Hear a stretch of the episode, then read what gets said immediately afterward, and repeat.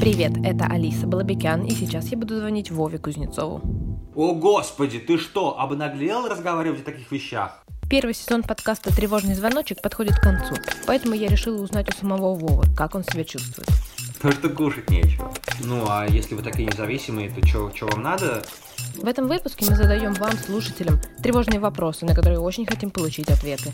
Это тот случай, когда писать в комментарии и личные сообщения не только можно, но и очень важно. У тебя нет матки, Вова. Ну да, да. Надеюсь, вы сейчас пьете чай или кофе, едете на велосипеде или засыпаете. В общем, чувствуете себя спокойно и расслабленно. А мы погнали. Тревожится еще сильнее. Ну что, привет, Вова. Привет, Алиса. Ну что, пришло время записывать, да, последний выпуск первого сезона? Да, пора уж.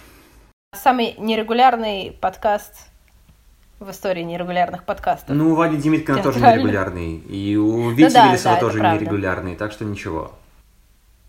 Это фишечка театральных подкастов, быть нерегулярными. Видимо. Но вот тут парочка новых появилась, они вроде как более-менее регулярные. Я только начал слушать, пока не понял. Это ты имеешь в виду подкаст «Кинотеатр», например? Кинотеатр вот я сегодня начал слушать, да. Вова, ну смотри, мы вот уже несколько раз говорили о том, что это последний выпуск первого сезона, да? Да. А, Значит, будет второй. Да. Что ты думаешь про второй сезон? Ну, главное, что я думаю про второй сезон, это то, что нужно сохранить концепцию тревожности, просто переместить ее с пандемии коронавируса и вот этих всех тревог э, наших сегодняшних на тревоги чисто театральные, которые будут волновать нас всегда, и когда все это закончится, если, конечно, закончится. Тревоги более актуальные, как то, что не дали субсидию, как то, что Гармаш уволился и так далее. А почему тебя так волнует тема тревог вообще? Потому что я тревожный, у меня тревожное расстройство. Ну, видимо, я не, не настолько позитивный паренек, чтобы говорить про счастье и радость. Э, Я сам переполнен тревогами, волнениями и, страхами, и мне проще об этом говорить, наверное. Ну, видимо, поэтому. Не подпитывают ли твои тревоги э, разговоры с людьми и гостями в подкасте Нет, о тревогах тоже? Нет, как раз наоборот, меня успокаивает очень. Я понимаю, что я не один тревожный. Тебе от этого легче? Страшнее всего быть э, трев- тревожным в одиночестве, э, когда ты один тревожишься, а все остальные взрослые, рациональные, спокойные люди. Вот это страшно. А когда ты понимаешь, что у всех есть проблемы, тревоги и заботы, это очень успокаивает. Слушай, а давай поговорим о том, как тебе вообще пришла мысль делать подкаст. Именно этот. Это сложно проанализировать, конечно. Ну, то есть, э, мне, в принципе, нравится разговаривать. Мне это мне интересно. Мне важно, что я получил возможность за счет подкаста поговорить с э, людьми, с которыми, ну, было бы странно просто созвониться, сказать, привет, слушай, давай поболтаем часок. А это такая возможность. Вот у меня подкаст, вот как бы есть повод поговорить. А, Это во-первых. Во-вторых, э, я просто очень много послушал чужих подкастов, э, меня очень это увлекло, и я понял, что это очень важная, важный вообще инструмент, очень перспективный. То есть мне кажется, что за подкастами будущее. Как раз, да, только что э, слушали фестиваль «Слышь» Мгм. про подкасты, Да. учились монетизировать подкасты. Это уже следующий вопрос, конечно, потому что я, конечно, не делал подкаст ради того, чтобы зарабатывать на нем деньги, но и в перспективе было бы приятно завести там какой-нибудь Patreon или что-нибудь такое. Ну мы, да, плавно подошли к тревогам сегодняшним. Вов, какие у тебя прямо сейчас тревоги? Прям сейчас у меня тревоги, что я не выйду на те же обороты в смысле заработка, когда даже все откроется, потому что я посчитал статистику, и за 4 месяца карантина я заработал эм, относительно 4 месяцев до карантина, я стал зарабатывать в месяц примерно 2% от того, что было у меня раньше. То есть не, не примерно, а 2%. И на это жить, конечно, невозможно. Моя главная тревога, что карантин продлится еще дольше, и даже когда он закончится, я не смогу выйти на то, что у меня было. То, что у меня было, меня очень устраивало, но 2% это не сумма вообще. А как думаешь, это твоя какая-то довольно уникальная ситуация или все там актеры сейчас примерно так живут? Наверняка же кто-то нашел какие-то способы, как думаешь? Вот это сложный вопрос. Мне кажется, что многие нашли способы, и это, это видно. А те, кто не нашли способы, их не видно. И создается ощущение, что их может быть и нет, и создается ощущение, что вроде как все справляются, а я не справляюсь. Вот опять же про одиночество с проблемой. Не знаю, не знаю. Надеюсь, что все нашли, что всем хорошо сейчас. Но верится в это с трудом, конечно. Ну просто опять же, да, кому-то помогло государство, потому что у него есть дети, э, потому что кто-то использовал матку по назначению, как в одном подкасте, вот я недавно услышал. Я как-то нет. Вот. У тебя нет матки, Вова. Ну да, да. Э, я не воспользовался ничьей чужой маткой, э, чтобы получить от государства денег. Я официально не работаю пять лет уже нигде. Опять же, поэтому мне государство ничего не может дать. Как бы оно ни хотело и не стремилось, но у него не получается. Я сам виноват в этом. Ну, слушай, вот лично мое предложение, да, э, наверное, надо сказать вообще слушателям, кто я. Вдруг сейчас пришла мне мысль. Ну да. Как говорится, за каждым успешным подкастером есть невидимая женщина. Да-да. Мне э, не нравится идея быть невидимой женщиной, поэтому решила выйти из этой тени, да. Э, Кто я? Редакторка или продюсерка этого подкаста, как мы меня назовем. А, Мне нравится идея с Патреоном, и я предлагаю прямо сейчас задать вопрос тем, кто нас слушает. Так. Как им эта идея? Пусть они, каждый напишет там в комментариях, да, или в личку нам, в скороход можно прям. Нравится ли им идея с Патреоном, чтобы мы каждый там месяц или каждую неделю предлагали им какие-то интересности от тебя лично или от скорохода. И, возможно, даже какие интересности. Потому что функционал довольно разный. Это может, может быть отдельный какой-то подкаст, как там у некоторых есть типа после каст. То, что не для всех, а только для Ну, подписчиков. Кто-то книжки разыгрывает, кто-то там еще что-то. Э, Мы можем делать все. В целом. Ну и если еще и ожидать, что скороход когда-нибудь откроется. У нас в этом смысле возможностей много. Да, что-то можно придумывать. Мне кажется, что идея хорошая, но будет достаточно партиципаторно спросить об этом людей, которые нас слушают. Да, пишите, что вы хотите в обмен на поддержку нашего подкаста. Это все про будущее и про второй сезон, где мы будем снова говорить про тревоги, но уже какого-то другого характера. А Вообще, надо сказать, что, между прочим, сегодняшний выпуск, который мы сейчас записываем, тоже стал возможен. Это благодаря подписчикам, да, твоим? Да. Ну, моим личным это было не от скорохода, это я просто у себя Ну в да. Инстаграме выложил, и ребята очень помогли. Потому что стоит денег все-таки производство немножко. Немножко, да. Немножко. Ну, правда, чуть-чуть. Ну да. Будем немножко. честны. Ну, по старым временам это вообще копейки, а сейчас это уже для меня стало ощутимой суммой. Слушай, вот э, хотела еще спросить. Понятно, что я не стану допытывать тебя, какой у тебя любимый выпуск из тех, что мы записали в первом сезоне. Это неэтично. Да и я думаю, что у тебя нет любимого выпуска на самом-то деле. Да, не смогу выделить. Вот и я так подумала. Но все равно наверняка есть какие-то любимые моменты, да, какие-то важные мысли, инсайты, которые за это время произошли. Что-то, может, новое узнал о ком-то, чего не подозревал даже. Ну, слушай, в каждом выпуске были какие-то открытия и личные, и про собеседника, и про меня. Ну, ты их всех знал, этих людей, до того, как с ними... Да, да, да. Это, кстати, это, кстати, про второй сезон тоже важный челлендж, что, конечно, хочется выйти за рамки и начать общаться с кем-то, с кем э, я не знаком. Вот мне Артем Томилов уже советовал, Сережу Чехова. Пора выходить только за рамки своего какого-то близкого круга, потому что это такая, конечно, для меня комфортная ситуация, что я говорю, в общем, с довольно близкими себе людьми в основном. А подкасты про тревоги, надо выходить из этого. Вот-вот, надо Из этой выходить. зоны надо комфорта. выходить. Тревожиться еще сильнее. Да. Дополнительный слой тревоги добавится во втором сезоне, да. Я вот от себя скажу, что мне, конечно, наверное, я могу так говорить, да, что мне очень важен был разговор с Юлией Асеевой, да, Конечно. э, про... Это такой подытог всех тревог, какие были у людей Ну да. За весь первый сезон. Ну, тут сложно просто оценивать. Но мне, конечно, очень ценно, как мы пели с Таней «Ноту соль». Ну, потому что это было весело. Прекрасно. да. Мне, конечно, ценно, как Артем Томилов говорит, что его не бомбит. Не знаю, мне, конечно, ценно, как Филипп э, Вулах э, был доверчив и открыт. Вообще, в принципе, на протяжении всего выпуска. Мне очень ценно было, как э, Стивен Окснер рассказал, как он пел внутри кита. Ой, это прекрасная история, моя любимая вообще Да. теперь. Мне было очень ценно, как Маша Амеленкова совершила child coming out такой у меня в эфире. Прямо внутри подкаста. Да, да. Это круто. И я познакомился с прекрасным мальчиком Алешкой. из э, того, что ты сейчас перечислил. Э, круто, что у нас получилось я в какой-то момент тебе об этом говорила, но круто, что мы начали это неосознанно делать, поддерживать гендерный баланс. Вот как-то это получилось само собой. Ну, ты очень мы старалась, но не в этом. Ну ладно, что? Ну правда же, это только в середине сезона где-то пришла мысль о том, что мы вообще-то поддерживаем гендерный баланс.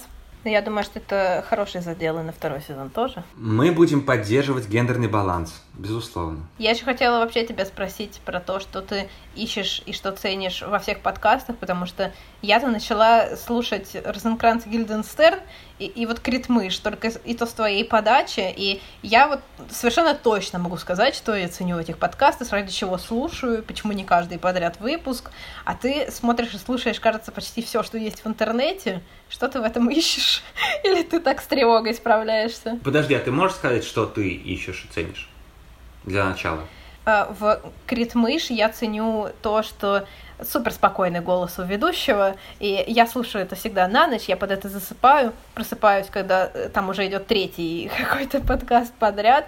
А, у меня супер разрозненные научные знания, но это так спокойно, так критично, так мне иногда хочется с ним спорить, но я совершенно спокойно к этому отношусь. А Розенкранц и Гильденстерн мне интересно, потому что я, конечно, всю жизнь хотела быть лингвистом или филологом. Не сложилось, стала театроведом. Это тоска по неосуществленной жизни. Ну, слушай, у меня, наверное, все эти подкасты — это тоска по неосуществленной жизни. Это такая важная зацепка. Да, я там слушаю много научных подкастов и страдаю от того, что я не занимаюсь наукой. И тот же Критмыш э, для меня ценный ну, с этой стороны, потому что мне гораздо интереснее гости, чем сам этот э, спокойный голос, э, который часто заикается и сложно формулирует мысли. Ничего плохого не хочу сказать, просто, ну, это даже ценно, наверное, что я вижу, как, он, как у него голова работает в этот момент.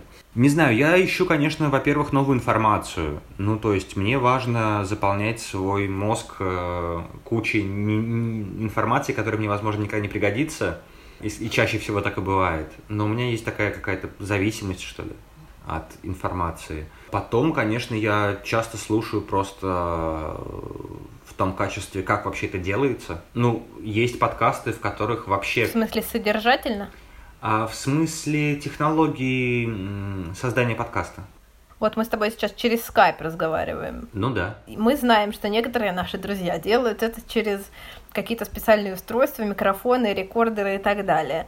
Продвинется во втором сезоне подкаст «Тревожный звоночек» технологически? Я, конечно, на это очень надеюсь. Я, конечно, хочу записывать это все в студии. Весь вопрос в том, что это требует некоторых финансовых вложений. Голосуем за Patreon в комментариях. То есть, конечно, это либо я выйду на свои бывшие обороты по заработку, и тогда смогу себе это позволить, либо мы будем делать даже, может быть, не Patreon, а совсем даже краудфандинг, чтобы... Ну, в нашем случае с нашими связями, наверное, нам не нужно покупать микрофоны и арендовать студию и так далее. Э, можно найти каких-то знакомых, у которых есть студия, но все равно им что-нибудь нужно заплатить за это, конечно. Конечно, я мечтаю избавиться сам от э, монтажной рутины, и, конечно, я был бы рад, чтобы это кто-нибудь делал. А с другой стороны, я вот сегодня начал монтировать не свой подкаст, не буду раскрывать э, пока, потому что, может быть, ничего не получится. И я понимаю, что монтировать чужой подкаст – это вообще очень странная вещь. И вот для меня пока загадка, как можно отдать свой материал кому-то третьему. Если бы это был мой подкаст, я бы по-другому все делал. И я как бы затыкаю свое авторское такое эго, и такой, окей, я делаю технически, но я слышу, что это плохо. А люди, которые просто написали тайм-коды, они не понимают, ну, то есть они не могут себе этого представить. И я понимаю, что тут какой-то второй слой работы довольно непонятный. И как с этим пока жить, я не, не, знаю. Просто я понимаю, что если карантин закончится, пандемия от нас отстанет, всем сделают прививки и все будет хорошо, у меня просто не будет времени на это, скорее всего. Вот если в сентябре все-таки откроется скороход, да, и начнется какая-то деятельность, будет ли у тебя время вообще на подкаст? Ты уверен в этом? Я уверен, что время на запись я найду всегда. И я более того думаю, что я смогу это делать более регулярно и часто, чем сейчас. Ну, то есть я мечтаю, чтобы это стало неким режимом, чтобы это было как бы нормально. И там раз, ну скажем, в две недели а мы могли выпускать. Это самая регулярность, которой у нас нет. Да, я абсолютно в нее верю и думаю, что если жизнь вернется в норму, то и это можно будет наладить. Вполне. А жизнь вернется в норму? Не знаю. Что ты думаешь про ближайшее будущее? Ну, я боюсь, что до Нового года прямо нормы не будет. Ну, как раньше. Уже, мне кажется, это очевидно. Ну, будет как-то как-то по-другому. Да нет, наверное, и после Нового года не будет, как было раньше, будет как-то по-другому. Но хотя бы я говорю про норму в качестве своей занятости. В смысле того, что я буду, как обычно, бегать там 14 часов в день где-то не, не дома и что-то делать. Ты вот в каждом подкасте задавал вопрос каждому гостю, что тревожнее, экономическая ситуация или медицинская? Какое у тебя у самого сейчас мнение и менялось ли оно на протяжении этих месяцев с марта? У меня только в марте были тревоги по поводу медицинского. Я сильно волновался, я там, не встречался с родителями. Я не думаю, что меня эта болезнь доконает. Я думаю, что я готов ей переболеть, в принципе. Э, вот. Родителей заражать не хочется, конечно. Но очевидно, что экономическое гораздо важнее и сложнее. Потому что я понимаю, что это даже не про мои личные финансы, которые сейчас очень в бедственном положении находятся, а вообще про общую экономику в стране и в мире. Мне кажется, что это, конечно, громадный удар, который мы еще будем переживать э, долго. Я не финансист, не экономист, не политик, да, но тот же рост э, там, доллара и евро сейчас на фоне всего этого, ну, он мне не нравится. За тот же SoundCloud надо платить долларами. Ну и за границу хочется ездить, я люблю ездить за границу. Ну, наверное, мы не можем, да, не поговорить о субсидии, которые не получили ни государственные театры. А что ты вообще думаешь, нужны не государственным театрам государственные субсидии? Ну вот я на самом деле ну, какие-то крамольные вещи думаю, стараюсь о них не говорить, но у себя в подкасте, наверное, можно. Мне, конечно, очень не хочется брать от государства ничего. И это, наверное, связано с тем, что кусочек моей биографии. А, дело в том, что а, мне было очень странно всегда, что я что-то должен государству просто в силу того, что я с самого детства не связан с государством никак. То есть я там не ходил в детский сад, да, и государство мне там ничего не, оплачивало мои котлетки с пюрешкой. А, ну, я ходил в детский сад, но типа там два месяца примерно, я уже не помню, конечно, но не, не более того. Я учился и закончил частную школу, за которую мои родители платили свои деньги, и государство ничем не спонсировало мое обучение. Я закончил негосударственный институт, за который э, мои родители и я, в том числе иногда, когда мог, э, тоже платил деньги. И поэтому мне странно, что я что-то должен, как там э, служба в армии, в которой меня не взяли. Ну, потому что я и не должен. Ну, с какого черта? Из этого всего проистекает, конечно, мое ощущение, что я ничего не должен, но и мне ничего не должны. Но с другой стороны, я плачу налоги, и они уходят, как мне кажется, не совсем туда, куда бы мне хотелось. Мне бы хотелось, чтобы э, мои налоги уходили на культуру, да? В какой-то стране есть такое. Ты выбираешь, куда да, идут выбираешь, налоги. куда идут налоги. Я бы хотел выбирать. Я не могу этого делать. Я плачу, конечно, столько налогов, что государство это даже, наверное, скорее всего, не замечает, но я замечаю. Мне, как представителю гостеатра, совестно жаловаться, что государство мне не помогает. Потому что, ну, по сути, на вопрос, ну, а если вы такие независимые, то что вам надо, э, меня ставит, в общем-то, в тупик, конечно. С одной стороны. С другой стороны, я понимаю, что есть на что давить в эту сторону, да, можно говорить, что мы как раз-таки развиваем культуру, мы работаем и в образовательной сфере, да, мы помогаем людям развиваться всесторонне, э, чтобы они смотрели не только в академическом театре какого-нибудь Дубровского, а, чтобы они ну, как-то разносторонние и более современно развивались, чем это могут предоставить сейчас государственные театры. Потому что то, что в них происходит, ну, за редкими исключениями, конечно, это все-таки такой, такой какой-то музей, да, куда можно привести школьников, которым было лень прочитать книжку, и вот они посмотрели спектакль. И типа что-то поняли про эту книжку. Ну вот у меня в школе была такая практика. Вот мы проходим, э, не знаю, капитанскую дочку, пойдемте в театр на капитанскую дочку. И я знаю, что меня полкласса не читала, посмотрела спектакль, и потом, типа, на экзамене отвечала по спектаклю. Хотя, ну, и получается, что Получается, что театр становится функциональным, и, условно говоря, режиссер — это просто интерпретатор, который, нет, даже не интерпретатор, а просто как бы человек, который берет и переносит слово в слово, чтобы бедные школьнички не мучились книжками, а все поняли тут. За три часа вместо 25 за книжкой. Ну, очевидно, да, что у нас не такая аудитория, и это вообще не тот вопрос, который перед нами стоит, но пути нам какие-то искать нужно же, да, для финансирования, и это как бы ответ на это есть, да, сотрудничать с бизнесом, да. продвигать вот эти вот все э, коллаборации, но это тоже работа. И тут как бы замкнутый круг mm-hmm. такой получается, да, мы как бы готовы работать, но нам надо на это силы, и, в общем, есть где-то mm-hmm. надо, чтобы потом когда-то смочь там иметь больше сил и вкуснее есть. Где брать энергию на это? Я не знаю. Поговорили. Нет, ну...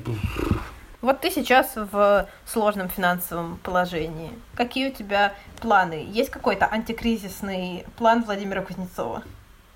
Да нет у меня никакого плана. Видишь, я же...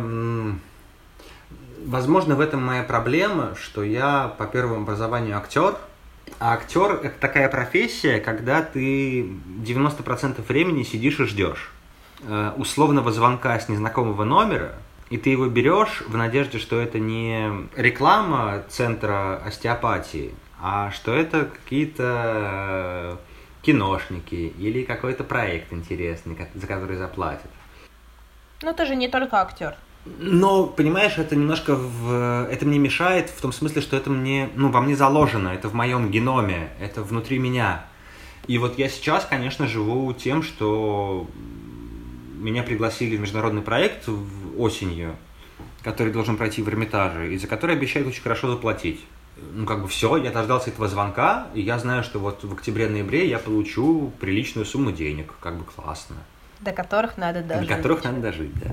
Нет, я просто к тому, что в апреле-мае некоторые актеры пошли работать курьерами, а вот вчера я прочитала статью про какой же Алматинский, кажется, театр, про артишок, угу. сотрудники которого открыли филиал кафе у себя в фойе, я так понимаю, и хоть как-то начали работать, да, нашли какой-то антикризисный способ зарабатывать деньги, ну, на театр, на собственную жизнь. Вот какие-то такие варианты приходили тебе в голову? Ну, я, конечно, часто задумываюсь про бизнес. Э, это обычно происходит в момент такой между сном и не сном, когда засыпаешь или просыпаешься. И там было много странных довольно идей, но когда ты в здравом уме, ты понимаешь, что это все, конечно, глупости.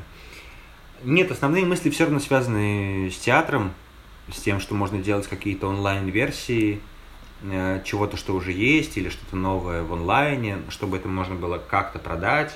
Но это все равно это разбивается о том, что на этом невозможно заработать нормальных денег. Абсолютно. То есть это какие-то копейки. А что бы ты хотел перенести в онлайн? Ну, мы сейчас думаем про то, чтобы перенести спектакль «Крыша» в таком театре в онлайн-формат. А, но я понял, что в том формате, в котором это хотелось бы сделать театру в лице директора Стаса Белозерова, это невозможно. Невозможно сделать этот спектакль в Инстаграме. Ну, просто художественно мне это не, не, не нравится и не близко, и я так не буду делать. И у меня есть идея сделать э, вторую часть э, прошлогоднего проекта «Метадада» в ТикТоке. Э, вот я вчера даже уже списывался с некоторыми артистами по этому поводу, которые в этом хотят участвовать. И просил некой такой продюсерской, организаторской помощи в этом всем. Вот. Так что, возможно, это осуществится, но это, очевидно, не про деньги всю историю. Слушай, задам тогда вопрос прямо в эфире. Почему не сделать крышу офлайн? Кафе открыты, бары открыты. Это же тот спектакль, который играется не в театральном пространстве. С одной стороны, это хорошая мысль, с другой стороны, я просто ну, не понимаю, как это организовать сейчас. То есть мне кажется, что довольно сложно продать сейчас 25 билетов в тех условиях, чтобы потом эти 25 человек сели очень близко друг к другу на час. Ты в метро заходил за это время? Насколько близко там люди друг к другу сидят, стоят? Так я их осуждаю. Я дважды заходил в метро за эти 4 месяца с, лишним. Э, уже почти 5, да. Я очень осуждаю все, что происходит в метро и в автобусах. Мне не нравится. Ты продолжаешь следить за статистикой ковида? Да, каждый день. Отсюда все твои тревоги, Вова. Наоборот, она же как бы падает, ну, официальная статистика. Мы же с тобой знаем, что есть еще люди, которых просто не хотят э, э, Это обследовать. Правда. Нам с тобой известны эти истории. А, но официальная статистика немножко падает. И это воодушевляет немножко, успокаивает. Что тревожило тебя больше всего за последние дни? То, что кушать нечего. То, что кушать нечего. Ну, правда. Э, конечно, это был такой... Э, ну, был какой-то пиковый прям момент, особенно когда я понял, что за одну работу, которую я делал на карантине, я получу гораздо меньше денег, чем планировал. Меня это, конечно, разбомбило. Я прямо упал в глубокое уныние, это меня потрясло, и мне было сложно собраться. Потому что я рассчитывал, что я как-то смогу нормально, спокойно жить, но выяснилось, что нет, что этих денег мне, в общем, ни на что не хватит. Я не стал искать виноватых в этой ситуации. Наверное, я сам виноват, что я на берегу как бы не задал вопросы касательно будущей зарплаты. Я воспринял эту нетипичную для себя работу как э, э, наработку не, некого опыта, некой практики, чтобы в перспективе работать в, это, в этой сфере больше. И, в общем, это, конечно же, так. И когда в спокойные времена я тоже брал на себя такую работу, я вообще не спрашивал про деньги никогда – там платили какие-то страшные копейки, но я такой, мол, ну, опыт, ну вот я, зато я учусь. Как долго учиться можно? Есть какая-то граница, когда ты понимаешь, что можешь запросить гонорар больше, чем тебе предложили? Когда у тебя происходили такие ситуации когда-нибудь? В кино, да. Как давно это происходило и начало вообще происходить? Сколько ты уже в этой профессии был? Ну, слушай, я начал сниматься в кино. Первые мои съемки были, мне было лет девять. Ну, то есть, можно сказать, что 20 лет. А, и вот года, наверное, 3-4 назад я уже начал, скажем так, торговаться. Друзья, мы должны э, проработать 16 лет в какой-то сфере, чтобы попросить гонорар больше, чем нам предложили. Ну, да. Очень грустно. Мне стало тревожно. Ну, это у меня так. Я понимаю, что тут э, мой пример, наверное, не слишком типичен, и что остальные люди куда более здраво относятся к этим вещам не знаю, с чем это связано, с воспитанием, с опытом или с чем-то, мне сложно говорить про деньги. Я даже послушал несколько подкастов о том, что, о том, как э, говорить про зарплату и о том, что это вообще-то нормально. И вот даже опыт с вот этими моими грустными зарплатами сейчас, в итоге я пришел к тому, что я, в общем-то, добился того, чтобы мне просто сказали. Мне еще их не дали даже. Но сам факт того, что я просто сказал, ребята, ребята, когда и сколько, пожалуйста, и вдруг мне пишут очень доброжелательно и, конечно, мол, без проблем, вот мы тебе сейчас скажем. Ну, то, что они сказали, конечно, грустно, но сам факт того, что это не, не было проблемы, типа, о, господи, ты что, обнаглел разговаривать о таких вещах? Как бы я вот с этим не столкнулся, это, это, это конечно, большой импульс для меня, впредь об этом разговаривать как-то легче. Мне кажется, что есть какая-то мысль, которая э, может в этом смысле помочь. Ты же бывал человеком, который, наоборот, платит деньги. Вот как ты себя чувствуешь, когда человек спрашивает, ну сколько ему заплатят? Это же адекватно звучит. Это адекватно звучит, но по моему опыту я всегда плачу из своего кармана в таких условиях. И я всегда переплачиваю. Потому что опыт по эту сторону баррикад у меня гораздо больше, чем по ту. И вот, например, мы делали, я делал выпускной спектакль со своим последним курсом студенческим, куда пригласил световика и оператора, э, который снимал все это. И я заплатил им больше, чем мы изначально договаривались обоим. Притом из кармана. Ну, как бы у меня не было бюджета. Потому что Потому что они сделали примерно так, когда я им дал столько, о чем мы договорились, они такие... «М-м-м». Я такой, блин, ну вот еще полторы тысячи, короче. Не, ну на самом деле про тревоги я еще хотела спросить про какие-то глобальные, общемировые. Вот что-то потрясло тебя, может? Меня дико беспокоит то, что происходит в Хабаровске. Я хочу, чтобы так было во всей нашей стране. Меня дико беспокоит то, что происходит в Белоруссии. Мне кажется, это вообще какой-то ад кромешный. А, меня беспокоит вчерашний взрыв в Бейруте. Это просто фантастика. Я не верю... Э, вчера писали про 10 погибших, сегодня про 100. Но глядя на эти видео, я понимаю, что там тысячи. Ну. Там просто полгорода снесло. Ну да. Ну, будем честны. Да. Мне стыдно, но меня меньше заботит э, Black Lives Matter, потому что мне кажется это каким-то довольно абсурдистским все, это какое-то сумасшествие всеобщее. Меня беспокоит МИТУ, потому что оно тоже перешло в какие-то уже границы, и, ну, это все начинает выходить в какой-то хаос, мне кажется. Ну, это такие, ты уже называешь, как бы э, смешал в одну кучу системные проблемы и проблемы человеческого фактора, проблемы какие-то э, экологические. Ну вот меня все это беспокоит. Все сразу. И человеческие, и экологические, и так далее. Не знаю, что еще. Много чего меня беспокоит. Меня беспокоит, что люди в метро ездят и абсолютно не думают о своей безопасности. Меня беспокоит, что придет вторая волна. Вчера я читал новость, что в Германии и в Эстонии объявили уже, что вторая волна пришла. Если в Эстонии пришла, ну, а у нас люди так безалаберно относятся ко всему ездят в метро вот так вот без масок, держатся за поручни и почти что обнимаются друг с дружкой, ну, значит, она тоже будет скоро. А это значит, что театры не откроются, а это значит, что я буду дальше сидеть без работы, а это значит, что мне будет нечего жрать, потому что мое государство ничего мне не платит за то, что я сижу и не работаю. Мне кажется, что надо как-то потихоньку завершать. Ты думаешь? Я только разошелся. Да, я думаю. Ты только разошелся, и мне хочется, да, остудить этот твой пыл. Угу. А, у нас а, была история в Скороходе, в смысле сторис в Инстаграме, где мы задавали Э, попросили людей задать вопросы для этого выпуска, но там не пришло ни одного адекватного вопроса. Боже, можно я это вырежу? На самом деле я просто хочу э, сказать спасибо подписчикам, которые попросили провести интервью с самим Вовой, потому что мне вот лично не приходила в голову эта мысль. А ты думал о том, что будет выпуск с тобой? Я думал об этом. Э, но я думал, что надо позвать совсем суперзвезду, типа, не знаю, Хайнера Геббельса или Ханса Тиса Лимана, а, и как бы анонсировать, что вот у меня в гостях он, а он приходит и просто задает мне вопросы. Я хотел вот так. Если бы не получилось договориться с Хайнером Геббельсом, можно было пригласить да, любого друга изменить голос, сказать, что это был Хайнер Геббельс, просто темно было. Да-да-да. И как бы его голос тихо по-немецки что-то там бормочет, а перевод как бы по-русски уже нормально. Подкаст «Мистификация». Ну да, да. Надо будет сделать это во втором сезоне. Тебе еще лично прислали, кажется, вопрос. Задай же мне его. Сейчас я его зачитаю. Вова, привет. Вопрос в подкаст. Когда будет твой режиссерский выпуск, в котором я буду художником по свету? Да, Толя Ляпин, наш любимый художник по свету, э, задал мне этот вопрос. Потому что тоже скучает по работе?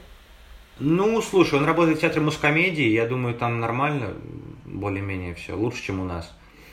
А, с зарплатами, во всяком случае. А, Таляша, я тебя позову, наверное, вот уже в сентябре, если все будет хорошо, у нас будет э, такой вечер читок, но нам явно пригодится твой свет, и мы тебя позовем. А следующая моя режиссерская премьера, там, к сожалению, уже у нас есть художник. Извини, это не я решаю, у нас есть владыка. Расскажи про читки, что за читки?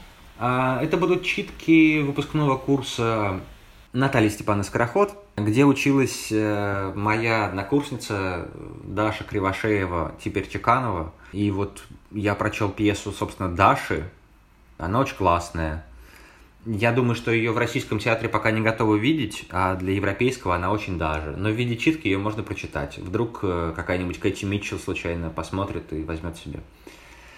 И вот я сейчас вычитываю пьесы остальных однокурсников Дашей, чтобы понять, какие из них можно выбрать, пригласить каких-то режиссеров, чтобы они организовали читки.